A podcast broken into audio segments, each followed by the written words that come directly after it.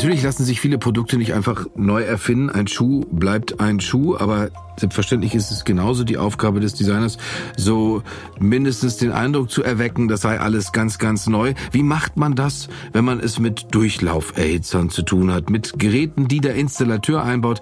Denn das, was in Deutschland eingebaut wird, vor allen Dingen mit einem spektakulären Ruf, kommt von der Firma Fissmann. Moritz Ruse ist Diplom-Industriedesigner und der Chef des Designs von Fissmann Berlin. Und das ist eine viel, viel modernere Angelegenheit, als man sich das gemeinhin vorstellt.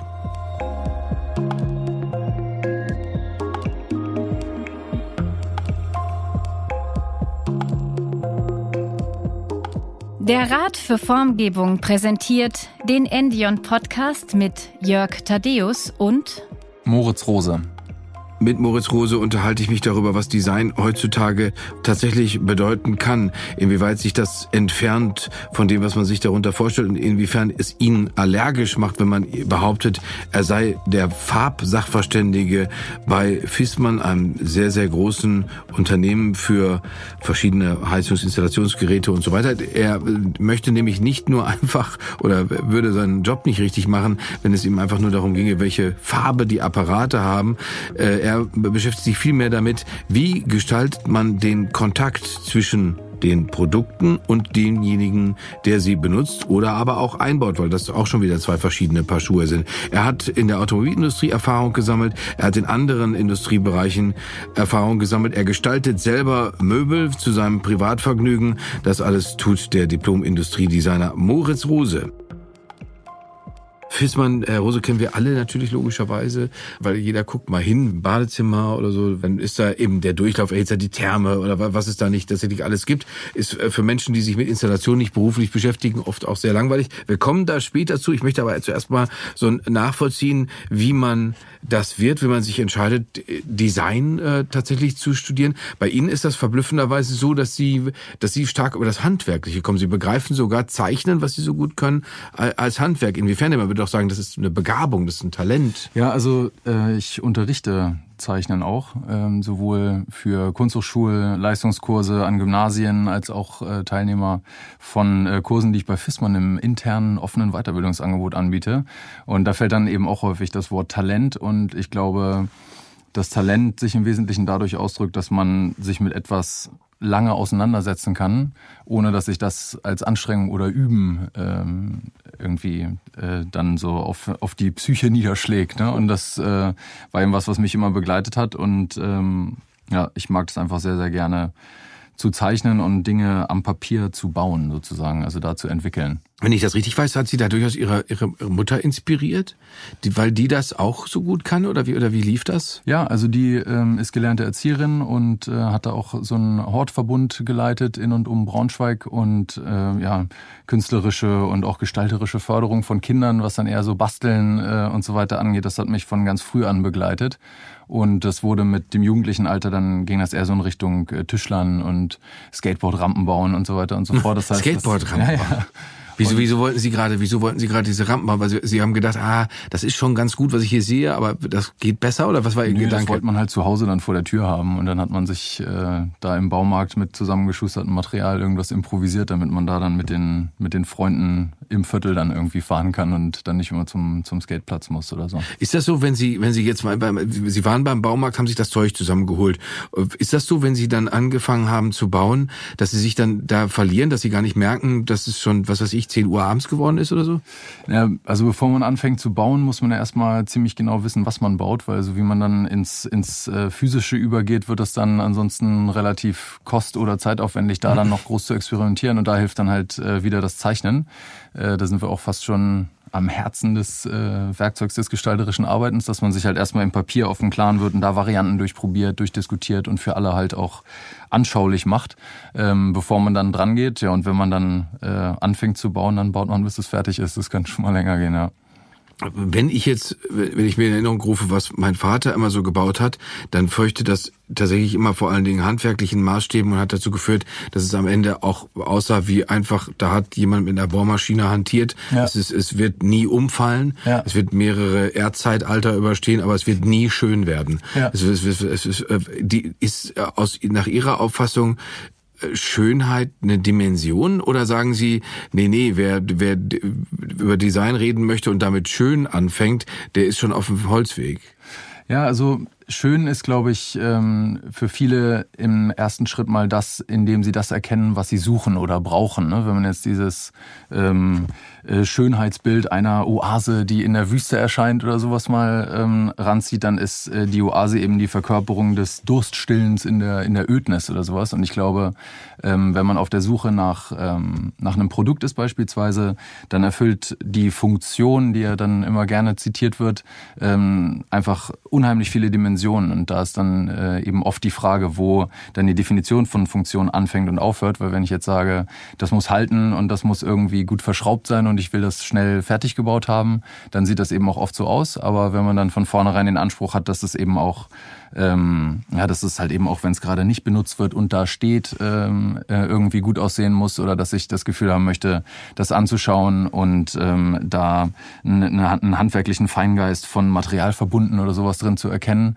äh, dann sind das eben ganz neue Dimensionen, die ja bei vielen Produkten ganz selbstverständlich als funktional mitgedacht werden. Ne? Dass man sagt, da müssen eben Formübergänge so bündig sein, dass man sich da nicht dran verletzt oder sowas, um mhm. nochmal die, die Skateboardrampe zu bemühen oder so. Oder ähm, Hygiene im, im Medical-Gestaltungsbereich ähm, bis hin zu Fehlervermeidung, was dann äh, bei Medical auch ein, ein Riesenthema ist. Das heißt, dieses, diese Ästhetik ist für mich ähm, eine ähm, funktionale Dimension, würde ich sagen, äh, die ähm, ja auf den auf den ersten äh, auf den ersten Blick vielleicht Begehrlichkeiten wecken kann, ähm, dann aber auch auf den auf den zweiten und dritten äh, Blick äh, mehr und mehr so ein so ein Gefühl von ähm, ja, von, von gerne, gerne besitzen oder sowas äh, oder, oder gerne um sich haben. Sie sind ja, äh, irgendwann hat sich bei Ihnen rauskristallisiert, dass Sie gerne äh, in der Automobilbranche arbeiten möchten. Mhm.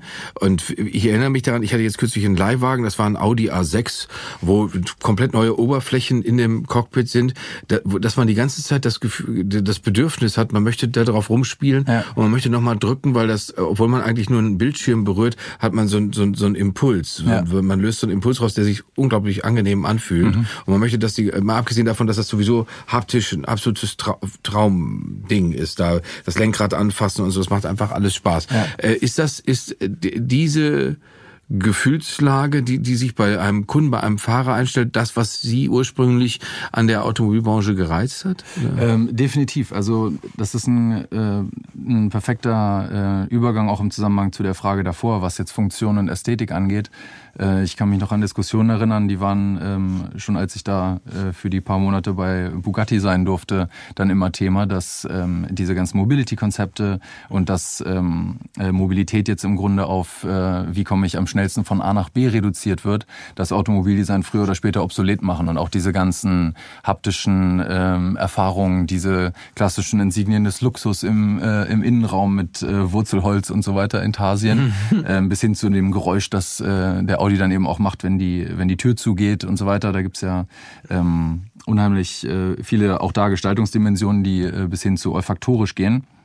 Ähm, und äh, die, die letzten zehn Jahre haben gezeigt, dass genau äh, das Gegenteil eigentlich passiert. Weil wenn ich dann die Möglichkeit habe, eben mit einem Smart oder mit äh, dem schönen Audi A6, den sie dann da hatten, von A nach B zu fahren, dann entscheide ich mich eben doch wieder für das Fahrzeug, indem ich mich, und dann fängt ein Katalog von Adjektiven an, fühle. Ne? Also sicher, ähm, äh, gesund, gut geschützt, von äh, also heißt ihre, schönen Materialien umgeben und so weiter. Ihre, ihre Botschaft, ihre Botschaft ist letztendlich, oder ihre, äh, äh, ihre Erfahrung sagt, äh, wir können wir werden, wir brechen zwar in ein neues mobiles Zeitalter auf, aber wir werden das nicht in Seifenkisten machen oder Autos dürfen deswegen keine Kiste sein.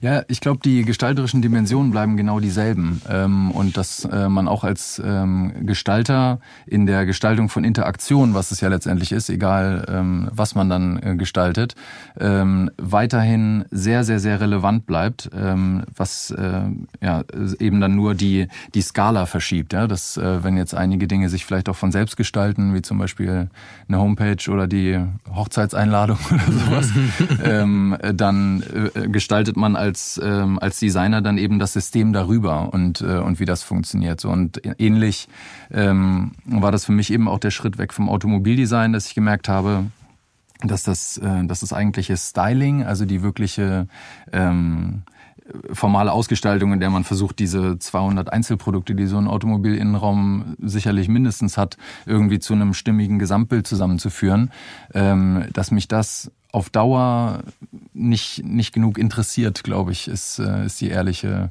Ähm, weil, weil, weil es ist nicht so viel Kleinkram, oder? Ähm, Im Gegenteil, also das, ähm, das ist ein sehr, ähm, sehr, ein sehr gesamthafter Gestaltungsansatz. Also ähm, ist ja auch ein bisschen der Ruf von Automobildesign, dass man dann da irgendwie den Außenspiegel gestaltet oder der macht das Lenkrad und der andere macht den Sitz oder so.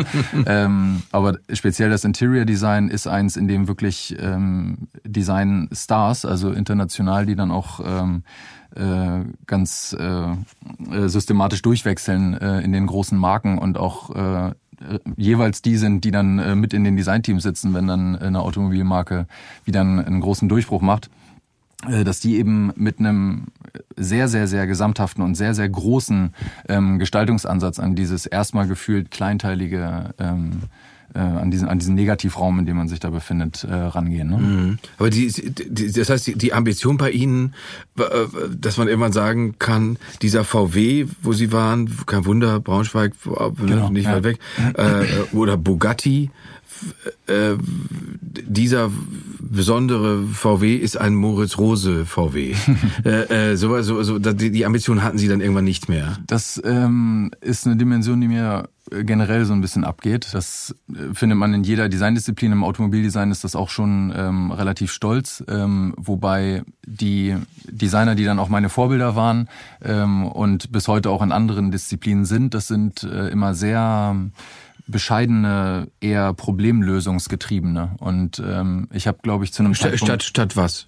Statt statt äh, Stolz und ähm, Autorengetrieben oder mit so einer Absenderschaft an sowas ranzugehen, was dann eher zu Fashion passt oder so, ne? Oder zu so einem, äh, äh, dass ich jetzt der Designer bin, das sieht so aus, weil ich das gemacht habe oder so, ne? Also ich mag das gerne. Obwohl das ja schon toll ist eigentlich. Das ist toll, weil ich es gemacht ja, habe. Ja, aber also es ist geschmäcklerisch und es ist ein sehr, sehr, geschmäcklerisch. Ja klar, also dem einen gefällt es, dem anderen nicht. Dann, und dann sagt man, ja, aber es ist von dem. Und dann äh, es ist ach so, oh, na, die, die Namen kenne ich nicht. Ja, aber, aber überlegen Sie mal, so. wenn man synonym wird für einen bestimmten Stil, weil Sie gerade Mode angesprochen haben, ja. wenn, wenn man jetzt, wenn man jetzt sagt, dieser Anzug ist beinahe Helmut Lang. Ja. Äh, dann wissen wir beide und viele andere Menschen, was damit gemeint wird. Und ich bin ja jetzt längst noch kein kein Modeexperte, aber ich weiß, damit ist eine, damit ist die auf die Spitze getriebene Sachlichkeit gemeint. Ja. Und äh, das ist doch toll. Das, oder das finden ja. Sie, das finden Sie nicht das, so gut. Finden Sie geschmeckt das, Nee, das ist toll. Also das kann sicherlich auch passieren. Ähm, das ist jetzt auch ein bisschen ein bisschen andere Richtung, das Beispiel, das Sie gebracht haben. Ähm, ich glaube, ähm, das das darf nicht a priori Zielsetzung sein sein, äh, um zu einer gestalterischen Haltung zu kommen. Also wenn es mir von vornherein darum geht, Dinge so aussehen zu lassen, weil ich eben so stolz bin, dass ich da mit niemandem drüber diskutiere, ähm, dann werde ich an relativ vielen Stellen äh, Dinge ausblenden müssen, die dann vielleicht zu einer guten Interaktion beitragen und äh, damit vielleicht dann zu einer neuen Interaktion beitragen. Aber das ist eben für mich nicht die langfristige Zielsetzung gewesen, sondern ich wollte mir dann eher die, die Hände ein bisschen schmutziger machen und Dinge haben, die die Warum-Frage beantworten können. So. Also, also die, nehmen wir das mal ein anderes Beispiel, weil Sie später dann bei Phoenix gearbeitet, bei der Firma Phoenix gearbeitet haben. Da haben Sie unter anderem auch für war Vorwerk Ihr Kunde. Ja. Und bei Vorwerk denk, denken jetzt alle Leute, der größte Erfolg von Vorwerk neben den ganzen Staubsaugern ist der Thermomix. Ja. Und den ich zum Beispiel auch besitze, an dem mich unglaublich fasziniert hat, wie der gestaltet ist, dass das da dass dieses Ding, wo man, wo man, wo man alles, die Produkte alle reinmacht, dass das so einrastet. Man weiß ganz genau, es rastet nur auf eine bestimmte Art und Weise ein. Ja. Und dann natürlich, äh, äh, als, als ich, ich nehme mal an, das ist eine sehr männliche Sache, weil ich von Freundinnen noch nicht gehört habe, dass sie das auch fasziniert. Man kann damit alles mögliche machen, wiegen, äh, äh, man weiß ganz genau, wie viel man äh, zugeben muss und, und man muss niemals eine Bedienungsanleitung lesen, weil alles ist selbsterklärend. Ich ja. sehe das da und denke, aha, jetzt drücke ich hier, da ist das.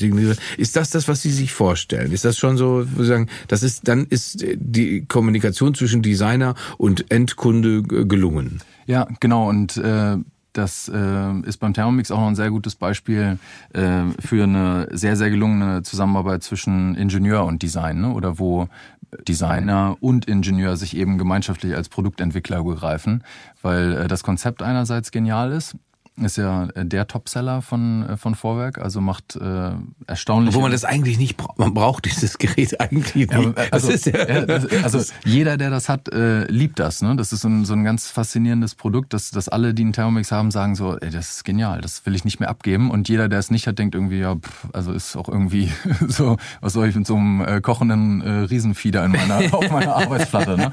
Und ähm, kann ich beides verstehen. Ähm, ich kenne das Gerät natürlich sehr gut, ähm, soll auch keine Werbeveranstaltung werden, aber ähm, die äh, Herangehensweise an Problemlösen im, äh, im Haushaltskontext, in dem Fall Vorwerk, äh, ist eben eine, die die auch mit ihrem Inhouse-Design-Team ja auch, Phoenix Design, ähm, unterstützt da, ähm, sehr, sehr erfolgreich meistern, auch in den Dimensionen Staubsauger beispielsweise, wo man sich gegen so einen ja, Dyson oder sowas, der ähm, äh, ohne Filter da äh, auch einiges umgekrempelt hat äh, an dem Markt, ähm, behaupten muss und die das ja sehr erfolgreich tun. Also eins der ähm, großen Projekte, die ich bei Phoenix Design betreuen durfte, war der autonome Staubsaugerroboter für, äh, für Vorwerk, der VR300. Mhm. Ähm, und das ist eben auch ein komplett neuer, neuer Produkttypus äh, gewesen, wo ganz viele Fragezeichen dann auftauchen. Ne? Wie funktioniert der denn in der Wohnung? Wie fühlt sich das an, wenn der da äh, rumfährt, während ich nicht da bin? Wie leere ich den? Wie trage ich den durch die Gegend, wenn der mal was falsch macht und so weiter? Also Wenn ich nochmal auf den Thermomixer zurückkommen kann,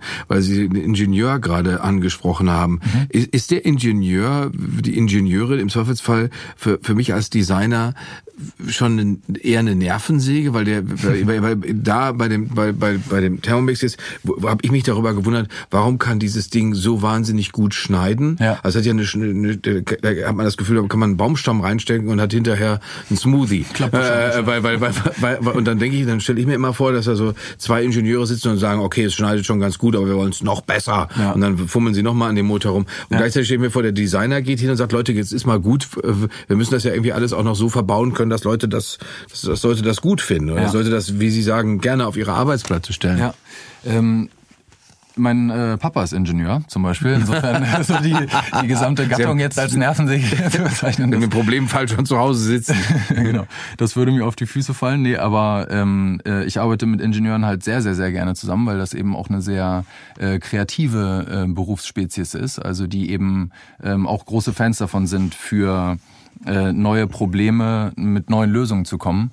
Und äh, dem Designer, ähm, ja, äh, da fällt dem fällt häufig ein bisschen zu Last, dass äh, seine Zielsetzung nicht so ganz nachvollziehbar ist. Ne? Und man, man denkt dann so, ja, der will jetzt, dass das irgendwie schön aussieht oder der will jetzt hier so einen, so einen tollen Schwung da rein. So ein Schwung ist aber Quatsch. Designer haben überhaupt kein Verständnis für Funktionen oder so. Wenn man dann dem Ingenieur aber erklärt, ja, schaut mal so, wie ihr die Messer da unten jetzt drin habt, habt ihr da mal reingefasst? Habt ihr das mal ausgebaut, um das in die Spülmaschine zu packen? Und die hatten die ganze Zeit nur die schärfsten Messer, die den Baumstamm häckseln im Kopf und merken dann in dem Moment, oh shit, stimmt, das ist, es funktioniert noch nicht so gut, ne? Und da dann eben äh, mit äh, Entwürfen zu kommen, gegeben, gegebenenfalls dann auch unterfüttert mit äh, qualitativer oder quantitativer Nutzerstudie, ähm, das schafft dann so genau dieses Kollektiv von Ingenieur und Designer, das dann zu ähm, sehr guter Produktentwicklung. Aber jetzt ist klar, das, das ist jetzt, da sind Sie wieder bei dem Thema, glaube ich, oder bei, bei dem Motiv, was in, in Ihrer äh, beruflichen Entwicklung eine große Rolle spielt, das Handwerkliche. Mhm. Man kann zeichnen äh, lernen, wenn man sich genug damit beschäftigt. Man kann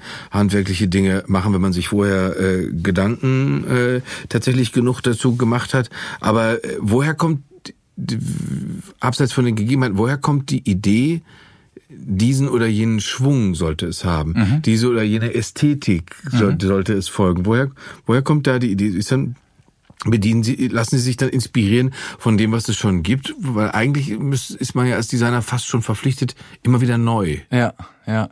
Ähm, ich glaube nicht so richtig an die ähm, formale Dimension von Design. Also und das macht mich für Automobildesign dann auch früher oder später unbrauchbar, ähm, weil mich dieses Styling oder auch dieser eine Schwung oder dieser eine ähm, äh, stringente Einsatz von äh, von irgendeinem formalen Element oder von Farbe oder sowas ähm, nicht so wirklich interessiert oder, oder reizgestalterisch. Das heißt, ähm, das kommt häufig daher, dass man natürlich versucht, eine, eine Differenzierung zu schaffen.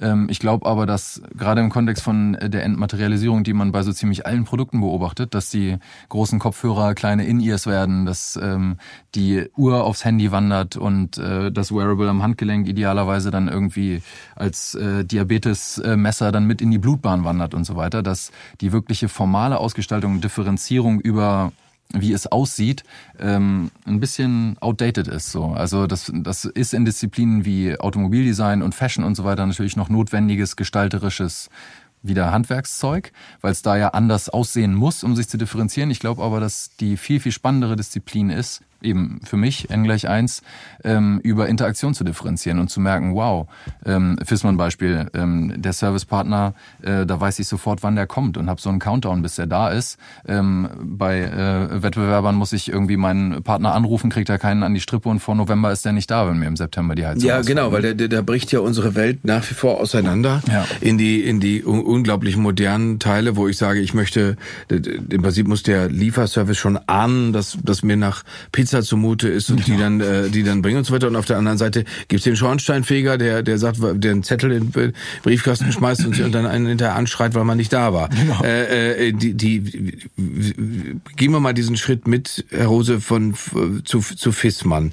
Das ist äh, ein Unternehmen, das sitzt in äh, Hessen mhm. äh, zwischen Orten, die ich mir rausgeschrieben habe, Battenberg, Hartfeld, Bromskirchen. Ja. Äh, und es ist nicht so weit weg von Kassel, wo schon Leute sagen, ach, ich möchte noch nicht mal gern nach Kassel. äh, äh, und, und, äh, und da, äh, da beschäftigen sie, und sie kommen als jemand, der, der, was Sie gerade beschrieben haben, der sich mit dem autonomen Staubsauger beschäftigt hat, der an Autos zugange war, der von Autos geträumt hat, die Skateboardrampe früher, äh, und plötzlich Installationshandwerk. Ja. Wie, wie, wie war denn das am Anfang, als Sie darüber nachgedacht haben, ob Sie da arbeiten wollen? Ja, ähm, so, dass ich die Marke erstmal natürlich nicht kannte.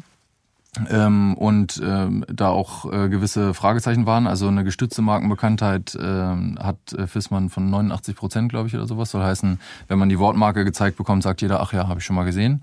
Und, und jeder so, denkt Badezimmerheizung. Ja, noch nicht mal. Also ähm, das äh, ist eben oft so, dass ähm, äh, wir auch in der Wintersaison dann mit äh, mit Helmen oder Gewehren in Verbindung gebracht werden, weil das eben im Biathlon oder beim Skispringen dann auf dem Helm ist oder eben auf dem Gewehr. Ähm, das ist das ist aber da, das, da läuft dann aber was schief, oder? Das ist nicht gut. Ist nicht so schlimm. Also ähm, es gibt also die gestützte Markenbekanntheit ist da relevant und äh, so wie man äh, in dem Entscheidungsprozess ist und sich mit unterschiedlichen Marken auseinandersetzt, macht macht eben gerade die gestützte Markenbekanntheit dann eben auch einen Großteil von Vertrauen aus, dass man das Gefühl hat, Mensch, das kommt mir bekannt vor. Das, das da, da müssen Sie den Begriff an. mal genauer erklären. Die gestützte Markenbekanntheit. Ähm, also es gibt verschiedene Arten, Markenbekanntheit äh, empirisch zu erheben und äh, eine davon ist eben äh, in einer quantitativen Umfrage Leuten dann die Wortmarke zu zeigen und äh, zu fragen, haben Sie das schon mal gesehen? Ähm, eine andere wäre zu sagen, nennen Sie mal Hersteller äh, aus dem äh, aus dem Energie aus der Energiesegment-Sparte oder von Heiztechnik und welche dann eben genannt werden. Das sind dann die, die ungestützt bekannt sind und gestützt bekannt sind dann eben diese, ähm, wie gesagt, wenn man, wenn man die Wortmarke schon mal gesehen hat.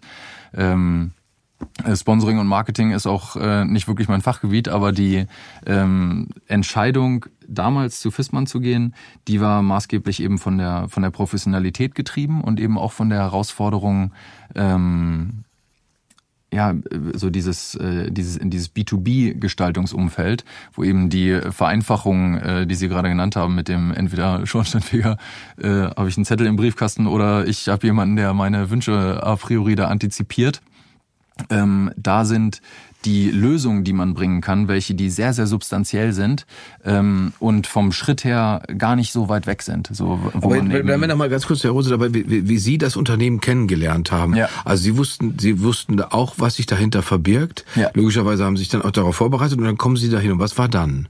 Also was muss Sie, es müssen Sie ja Dinge überzeugt haben. Sie äh, sind ja ein junger Mann, Sie sind Anfang äh, Mitte 30, ist das ja zig Möglichkeiten und ja. dann, dann müssen die Ihnen ja was bieten. Genau. Also ähm, spannend ist Fissmann natürlich, weil es eins der schillernden Beispiele in Sachen Corporate Design ist. Also mit der Zusammenarbeit mit Anton Stankowski in den 60er, 70er Jahren, ähm, der auch die Deutsche Bank gemacht hat, Signal Iduna, Rewe Gruppe und so weiter. Also das ist eben äh, eine der der großen deutschen Urgesteine von äh, Gestaltung. Ich habe da in der äh, in den in der Bewerbungsgesprächephase gemerkt, also abgesehen davon, dass der Standort eben äh, auch sehr sehr beeindruckend ist, dass äh, da so ein ja so ein Geist alles durchströmt, äh, der eine gewisse Haltung äh, externalisieren will, so dass eben bei allem äh, insbesondere diese Warum-Frage beantwortet äh, werden können muss, dass man sagt, warum machen wir das denn hier so und warum denn nicht so? Wäre es nicht schlauer, wenn? Also diese Bereitschaft, ähm, alles zu hinterfragen und äh, alles irgendwie in Bewegung zu halten, alles äh, anzupacken und zu gestalten, das wird da von, äh, von Vorstandsebene und insbesondere auch von jetzt Max und äh, zu der Zeit, als ich mich da beworben habe, äh, Professor Dr. Dr. Martin Fissmann äh, eben äh, gelebt. Ja? Und das ist für einen Gestalter eben eine sehr, sehr äh, interessante Umgebung, wenn man mit der Führungsmannschaft von so einem 12.000 Mitarbeiterunternehmen, auch mit der Fertigungspower im Hintergrund, ähm, die das, das, gemein, das gemeinschaftliche Verständnis hat, dass äh, die Interaktion mit dem Kunden und mit unserem Installateurskunden natürlich auch äh, die Hauptrolle für, äh, für ein differenzierendes äh, Dienstleistungsangebot Sie haben das gerade so nebenher gesagt, Sie haben gesagt, der, von dem, der, der Standort ist beeindruckend. Ja. Wenn, Sie, wenn man als jemand, der auf Materialien geeicht ist, der äh, anguckt, wie ist was kreiert, äh, warum hat Sie dann diese, dieser Standort da in, in, in, diesen, in diesem Niemandsland äh, ja. äh, so beeindruckt? Der, hat, äh, der Standort hat per se durch Mobilität getrieben schon einen recht dramaturgischen Auftritt, dass man eben erstmal gezwungen ist, ziemlich lange durch je nach Jahreszeit grün oder braun zu fahren oder vielleicht auch mal weiß, wenn man, wenn man Glück hat. Ähm, das heißt, man fährt da über Wälder und Wiesen und äh, über irgendwelche sich windenden Bundesstraßen mit Blitze 31-Zonen für Ewigkeiten mhm. Äh, und fragt sich mit jedem Kilometer, den man dem Standort genau, was mache ich denn? Die Amerikaner nennen das ganz äh, diplomatisch very scenic, mhm. wenn die uns dann besuchen. Mhm. Aber im Grunde genommen ist es JWD oder äh, ADW oder wie auch immer. Mhm. Und ähm, ja, wenn man dann eben ankommt, dann fährt man erstmal in die Fissmannstraße ein, ähm, kommt an den äh, Kurzumtriebsplantagen vorbei, wo ein Teil der Pappeln gezüchtet wird, die dafür sorgen, dass der Standort CO2 ähm, äh, seitig so aufgestellt sein kann, dass er die Klimaziele von, vom Kyoto-Protokoll für 2050 schon 2014 erreicht hat. Dann ist da eine Biogasanlage, wo es mit äh, großen Automobilherstellern ähm, äh, Konzepte gibt, äh, die eben das, das Gasnetz äh, da erneuern, also aus erneuerbarer Quelle nähren.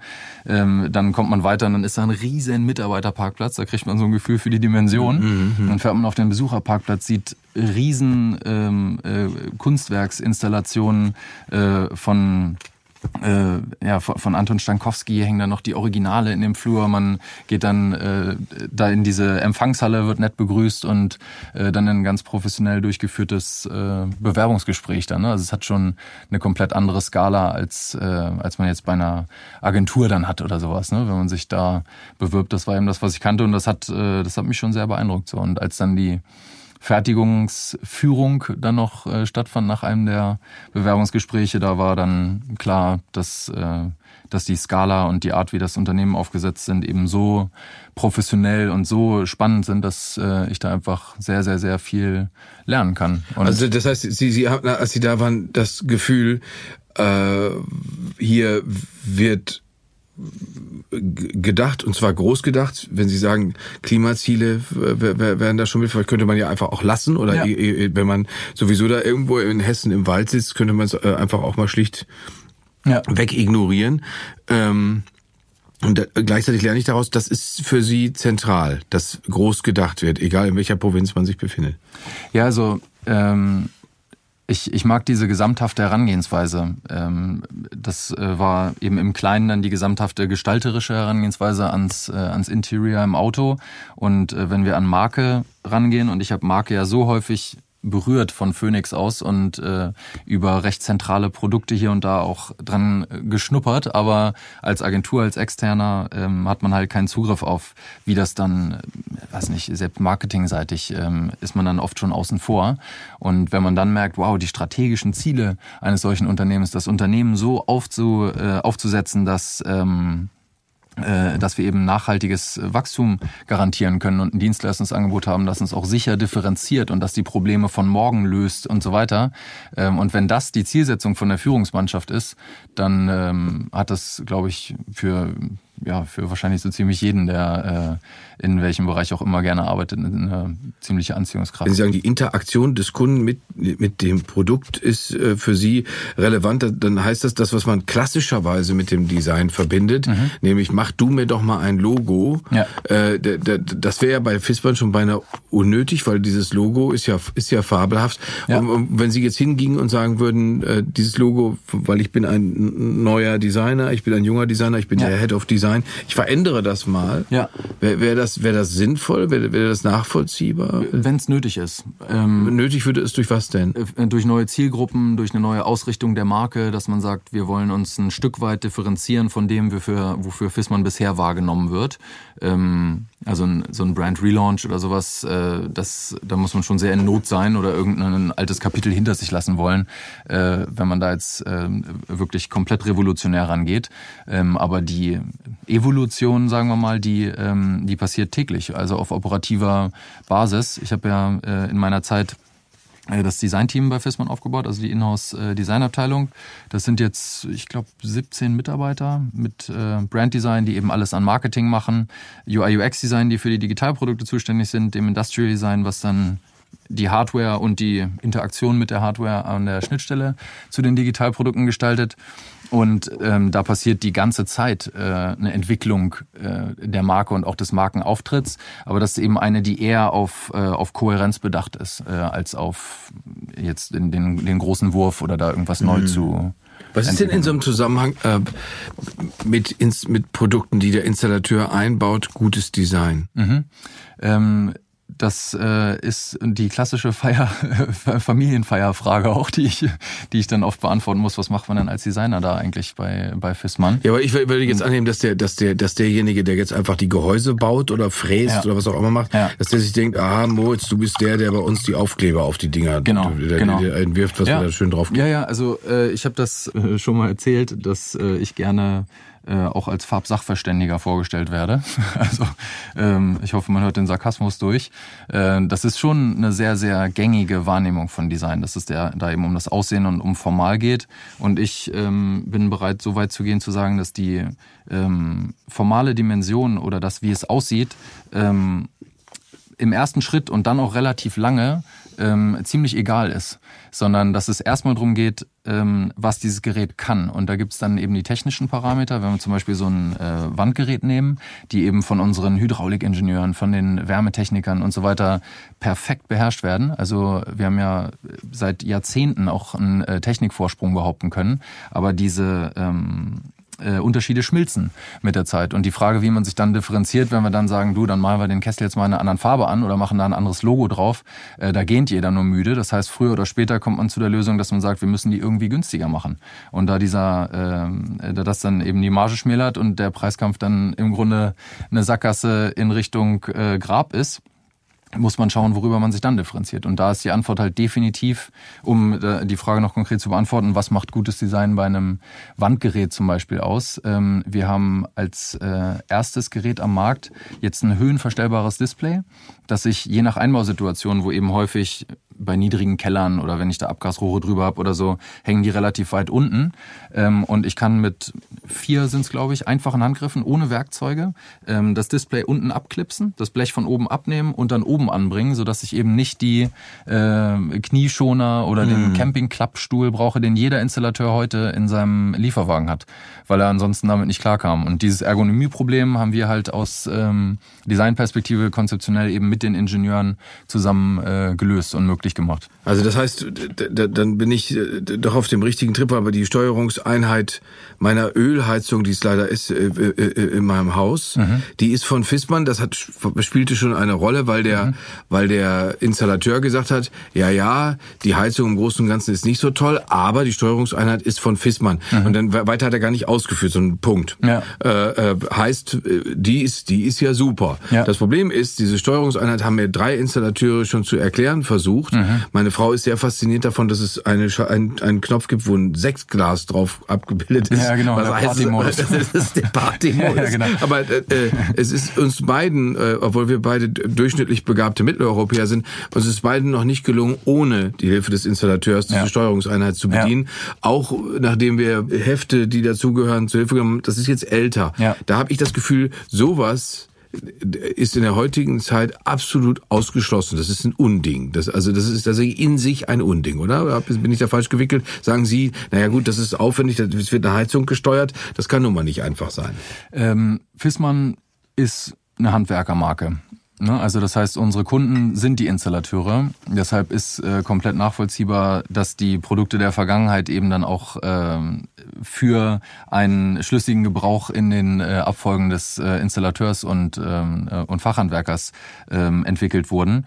Das ist allerdings vollkommen erkannt, dass es jetzt nicht mehr um Heiztechnik geht bei Fissmann und auch nicht um Gasbrennwertgeräte oder sowas, sondern dass unsere Produkte zu Systemen werden. Das heißt, wir denken jetzt viel mehr über die Wärme nach äh, und wie die zugänglich wird und wie ich ähm, die auch äh, zu meinem äh, Wohlgefallen dann eben verändern kann oder anpassen kann, wenn da mal was nicht stimmt, äh, wie ich mit Lüftung umgehe, wie ich Energie sparen kann und so weiter. Das heißt, unsere Geräte öffnen sich durch dieses Systemwerden. Ähm, absolut in Richtung äh, Endkunde. Und ähm, ja, so ein, so ein Fall, wie dass man jetzt beispielsweise die Speichertemperatur erhöht äh, von 62 dann besser auf 65 Grad, weil am Wochenende kriege ich ja Gäste oder sowas. Das ist halt komplett äh, Quatsch und das kann man von niemandem erwarten. Weshalb äh, die neuen Interaktionsmodi, die wir dann abbilden, sowas sind, wie dass das System eben ermöglicht einzustellen, am Wochenende kommen Gäste. Oder ähm, ich habe vielleicht einen Allergiker im Haus und das Lüftungssystem muss dann andere Anforderungen haben. Oder Zwischenfall, ich bin erkältet und äh, dann passt sich die Temperatur im Badezimmer und die Luftfeuchtigkeit im Schlafraum dann eben automatisch automatisch daran an, ähm, dass meine äh, Schleimhäute und mein gesamter Körper sich dann eben schneller wieder regenerieren. Vor allem, von, von welchem Gegenüber gehen Sie denn da aus, Herr Rose? Weil jetzt äh, bin ich ja äh, äh, schon in meinem sechsten Lebensjahrzehnt und ich bin daran gewöhnt, dass Handwerker sagen, lassen Sie die Finger davon, das ist alles viel zu kompliziert, äh, genau. äh, machen Sie nichts kaputt. Ja. Äh, äh, und, und das, also ich bin daran an den Gedanken gewöhnt, das ist alles nicht so einfach. Ne? Jetzt weiß ich aber von jüngeren Leuten, dass die, dass die schon nicht verstehen können, beispielsweise, warum man nicht äh, seinen Personalausweis um äh, 23 Uhr äh, äh, online einfach beantragen kann. Und zwar so, dass man es auch kapiert. Ja. Die haben eine ganz andere, An also so scheint es mir, eine andere ja. An äh, Anspruchshaltung. Ist das äh, schon was, was Sie eingepreist haben, dass Sie sagen, ja, das, das, ich kann heute niemandem mehr sagen, das ist, das übersteigt deine Möglichkeiten, ruf einen an. Ja, das ist ähm, genau die Differenzierung, die ich meine, dass wir eben nicht imstande sein werden, diese Gebrauchsgewohnheiten äh, weiter zu ignorieren. Ne? So weil man eben irgendwie eine Form von Premium hat mit einem äh, Technikbaustein, den man eben einfach ins Haus einbauen muss, ähm, weil die Gefahren dann einfach viel zu groß sind, dass ähm, ja, dass es da dann Absprungpunkte gibt, wo dann jemand mit dem Ding kommt, was sich dann viel einfacher ähm, installieren lässt. Ähm, dass äh, die große äh, Notwendigkeit, die wir nur sehen, ist, die Installateure dabei mitzunehmen. Und das ist äh, ziemlich schwierig. Wie, wie, also erklären Sie das mal in der Praxis. Weil, Klar. Das, äh, gibt es bei den Installateuren und auch bei den Leuten, die bei Ihnen in der Firma in den, in den äh, handwerklichen Bereichen arbeiten, gibt es denn bei denen ein ähnliches Verständnis dafür, dass man heute, dass heute alles simpel sein muss, dass alles verständlich und nutzerfreundlich sein muss? Also die Installateure fußen natürlich einen gewissen Teil ihres Geschäftsmodells darauf, ähm, dass sie eben deswegen angerufen werden und eben nicht äh, jeder äh, Endkunde das bei sich zu Hause dann einfach selber wieder behebt. Ähm, soll heißen, ähm, wir können denen auch nicht ihr komplettes Geschäftsmodell abschaffen, dadurch, dass wir jetzt sagen, äh, wir bauen das Ding jetzt Plug and Play für jeden ähnlich wie die Waschmaschine. Die schließe ich ja auch selber an. Da kriegen wir dann direkt Probleme mit der Innung, dass wir eben einen großen Handwerkszweig und eine große Grundlage der ähm, deutschen Arbeitnehmerindustrie damit zerstören mit solchen äh, Konzepten ähm, und äh, gehen da eben den, dass wir, was wir B2B2C-Ansatz ähm, nennen mit denen gemeinsam. Ganz konkret heißt das, wenn wir jetzt zum Beispiel ein neues Produkt entwickeln, dann gibt es Teile davon, die einfach viel, viel einfacher gelöst werden können. Also das ist dann eben gelernt, dass man mit acht Schrauben die Umweltpumpe da hinten ausbaut. Aber warum ist die denn nicht einfach mit einem ganz einfachen Drehverschluss, so dass man die da hinten rauskriegt? Und äh, den Installateuren rennen wir da in weiten Teilen eben dann auch offene Türen ein, weil die Fachkräftemangel bemerken. Mhm. Nachwuchs ähm, ist in jedem der ja oft auch Familienunternehmen ähm, äh, der, der Installateurspartner ein Riesenproblem und äh, gleichzeitig eben die Zeit. Also die haben alle volle Auftragsbücher, ähm, braucht sich keiner äh, um äh, Akquise zu kümmern, sondern ist eher so, dass die schon ablehnen müssen. Und äh, die sind in sehr, sehr vielen Fällen heilfroh, wenn mit Hilfe von digitalen Services oder mit vereinfachter Installation oder auch dem einen Ausbau von Innenkomponenten Dinge schneller und einfacher funktionieren. Jetzt haben Sie vorhin schon gesagt, wie das war, als Sie sich die Firma angeguckt haben und haben die Biogasanlage gesehen. Sie haben gesehen, dass da aufgeforstet wird, damit die CO2-Bilanz einigermaßen stimmt oder sich sogar an das Kyoto-Klimaprotokoll anpasst.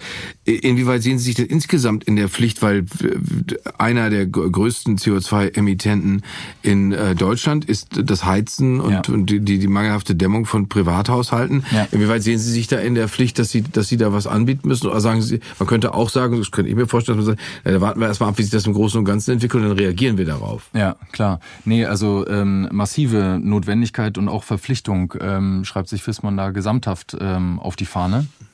Äh, also es gibt ja auch eine Menge Lobbyarbeit äh, von unserer Seite hier auch in Berlin äh, vertreten und der Martin Fissmann, der ist dafür bekannt, dass er Frau Merkel auf den in Anführungszeichen schlafenden Riesen private Wärmeerzeugung aufmerksam gemacht hat. Private Wärmeerzeugung, was, was ist damit? Dass, Ach so, dass, dass Räume erwärmt werden, um die Temperatur gegenüber einem kalten Äußeren abzugrenzen sozusagen, mhm. also heizen. Ne? Einfach, mhm. dass man dass man halt einen beheizten Wohnraum braucht. Das ähm, ist ein CO2-Maß, das kommt ja immer darauf an, was man da rein und rausrechnet, aber wir gehen immer mit so einer Größe zwischen äh, 30 und 40 Prozent um, die das wirklich Anteil am gesamten CO2-Ausstoß der Bundesrepublik und ähm, im Grunde der gesamten nördlichen Hemisphäre hat. Und äh, der Weg, den wir da gehen, dieser Verantwortung zu entsprechen, ist halt eben insbesondere die CO2-Effizienz in unseren Standorten ähm, äh, zu, zu optimieren und auf der anderen Seite eben die Effizienz und ähm, äh, CO2-Performance unserer Geräte äh, eben auf ein absolutes äh, Minimum zu zu entwickeln. Und zu ist es jetzt nicht andersrum für Sie auch äh, jetzt viel relevanter, weil, weil das sagen ja auch immer wieder Leute, äh, zum einen geht es darum, den, den Klimawandel oder den, den Anstieg der Temperatur zu begrenzen, wenn das irgendwie gelingt. Und zum anderen sagen dann auch wieder andere Leute, äh, äh muss, muss man sich darauf einstellen, was neue Gegebenheiten sind, beispielsweise heißere Sommer. Also müssen Sie da nicht auch über Kühlen und sowas nachdenken? Tun wir, ja. Also auch ähm, Lüftung ähm, ist ein Thema, das wir jetzt ähm, äh, als sehr, sehr relevant äh, mittreiben. Mhm. Und ähm, Kühlen äh, ist ja das Spannende, weil damit eben äh, warme Luft und kalte Luft zuführbar wird. Und wir sind eben auch dabei, in äh, über Konzepte wie das äh, äh Zero oder sowas hieß das, ich weiß nicht genau, das ist jedenfalls ein Konzept, das wir in Mustersupermärkten mit Aldi zusammen äh, aufgesetzt haben, wo die Kühlleistung, die für die Kühlregale notwendig ist und für die Truhen und ähm, die, äh, die Schränke und so weiter, ähm, durch die, äh, also dass, dass dessen Abwärme genutzt wird, um Betriebsräume zu beheizen. Und das Ganze dann von Photovoltaikpanelen betrieben auf dem Dach, also durch, durch Sonnenenergie, ähm, führt dann zu einem äh, quasi autarken äh, Energiegebilde, das äh, gerade auch die Abwärme, die normalerweise dann eben mitverantwortlich wäre für, ähm, für Klimaerwärmung, da dann eben genutzt wird, um Heizleistung einzusparen und so weiter. Also da gibt's ganz, ganz viele Konzepte und ähm, wenn die Winter dann irgendwann so warm sind, dass wir nicht mehr heizen müssen, dann, genau, dann äh, wird sich bis dahin sicherlich das ähm, Geschäftsmodell auch äh, maßgeblich verlagert haben.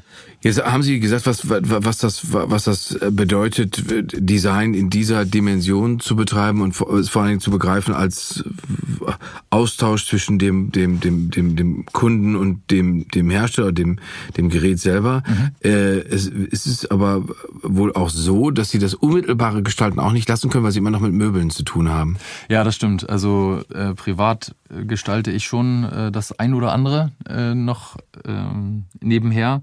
Und da das ja auch sowas ist wie ein, wie ein Handwerkszeug, also äh, ein 3D-Programm zu bedienen oder äh, dann noch ähm, in, den, in den grafikgestalterischen Programmen äh, sich zu bewegen, äh, ist das was, was ich auch gerne äh, ja einfach ein Stück weit äh, mir erhalte ähm, und mir dann immer wieder mal kleine oder größere Projekte suche, da gestalterisch tätig zu sein. Ist das nicht, ist das nicht letztendlich, gerade wenn man so über den handwerklichen äh, Zweig kommt, äh, wie, wie siehst du, nicht, macht das eigentlich letztendlich glücklicher, wenn man dann selbst sieht, ah, das habe ich gemacht, das ist der Stuhl, der ist von mir? Ähm, ich habe also ich wurde neulich gefragt, was für mich ein optimales äh, Designbeispiel wäre. Was, was wäre denn super gut gestaltet? Und äh, ich habe die Google-Seite genannt. Und ähm, da ist dann natürlich die Frage, ja Mensch, wieso denn jetzt die Google-Seite? Das, mhm. das ist doch nur eine weiße Seite mit ein paar bunten Buchstaben drauf und dann einer Zeile. Und das meint eben genau diese Art von, ähm, von Gestaltung, die eben perfekt für das ist, was man gerade vorhat. So, die ist das Zugangstor ähm, zum, äh, äh, zu, die, zu dieser riesen äh, Datenmenge auf die wir jetzt alle zugreifen. Und ich glaube, in diesem handwerklichen Umfeld zu arbeiten oder auch mit Endkunden zu arbeiten, die FISMAN eigentlich im Wesentlichen kennen, wenn sie es entweder im Keller haben oder dann äh, genervt sind, weil sie irgend, weil da irgendwann mal die Heizung ausgefallen ist mhm. oder sowas. Ähm, wenn man da punkten kann, indem man sagt, wir haben eine Interaktion gestaltet, die dir Stress erspart, so die die nicht nervt, so mal vielleicht als Minimalziel, ja. Und ähm, ich würde auch sagen, Google begeistert jetzt keinen, aber äh, so von der Sache, ne? Also man man sieht halt diese diese Homepage und äh, sagt halt ja da, und was Google ist doch normal oder so. Wenn ich dann merke, ja genau, gab's vorher aber nicht und das ist genau die Designarbeit, die wir als Team da äh, geliefert haben, damit das jetzt eben genauso normal ist und du das so selbstverständlich nutzt, dann haben wir irgendwie als als Team da so einen Erfolg beim Installateur oder beim Endkunden Endkunden. Dann das ist aber inso, insofern auch ein gutes Beispiel, weil man verbindet mit Google bunt. Ja. Man also man verbindet damit äh, Farbe und das ist natürlich dann der der der der der absolut höchste Schritt, wenn wenn der die, die der Firmenname zum Verb wird, dass man etwas Google, ja. dass man etwas äh, Google schützt und sagt, ich gebe ja. den Begriff in die Suchmaschine ein. Ja. Aber, äh, gibt es denn für Sie, also abseits davon, dass das natürlich eine fordernde Sache ist, wenn man das Design anleitet bei so einem, wie Sie geschildert haben, große Unternehmen wie Fissmann, gibt es so eine Sache, wo Sie sagen, das ist das ist aber tatsächlich noch meine das ist meine große Ambition. Die Automobilindustrie haben wir gelernt, ja. das hatten Sie, da gibt es die Beschränkung oder gibt es das, was Ihnen daran nicht gefällt, aber würden Sie sagen, da ist so eine große Herausforderung? Die ja, also es gibt ganz vieles. Ich bin ähm, Privatmusiker zum Beispiel ähm, äh, spiele total gerne mit meinem Kompagnon auf äh, größeren und kleineren Konzerten. Äh, wir planen Anfang Oktober jetzt auch eine kleine Tour. Ähm, und äh, ich habe äh, parallel ein, zwei Aktivitäten, wo man mit Freunden äh, gemeinsam versucht, in anderen Sparten äh, mit einer Markengründung oder sowas Fuß zu fassen. Äh, und ich, also ich habe das Gefühl, die, die Herausforderungen, die gehen nie aus so. Ja? Also wenn, wenn ich jetzt nochmal studieren könnte, weiß ich gar nicht, was ich machen würde. So vielleicht Chemie oder dann noch was Soziales oder so. Also ich finde, äh, kann mich immer für sehr, sehr viele neue Bereiche begeistern und äh, ist dann ja äh, eben aber auch ein sehr, sehr spannendes Umfeld, weil einerseits die Komplexität von B2B, vom Handwerk, da hat man einfach keine Ahnung von, mal abgesehen davon, dass man von Heizung auch überhaupt keine Ahnung hat, außer macht warm oder so, ja. Mhm. Ähm, was Vorlauf und Rücklauf heißt, wird ja die meisten schon überfordern, so. Ähm, und das sind bei uns halt so gesetzte Begriffe, wo ich mich dann nach ein paar Wochen endlich mal getraut habe, nachzufragen.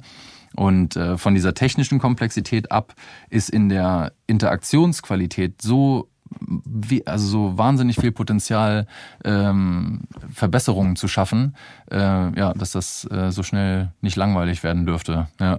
Das wünsche ich Ihnen, Herr Rose. Vielen Dank. Moritz Rose war zu Gast. Sehr gerne.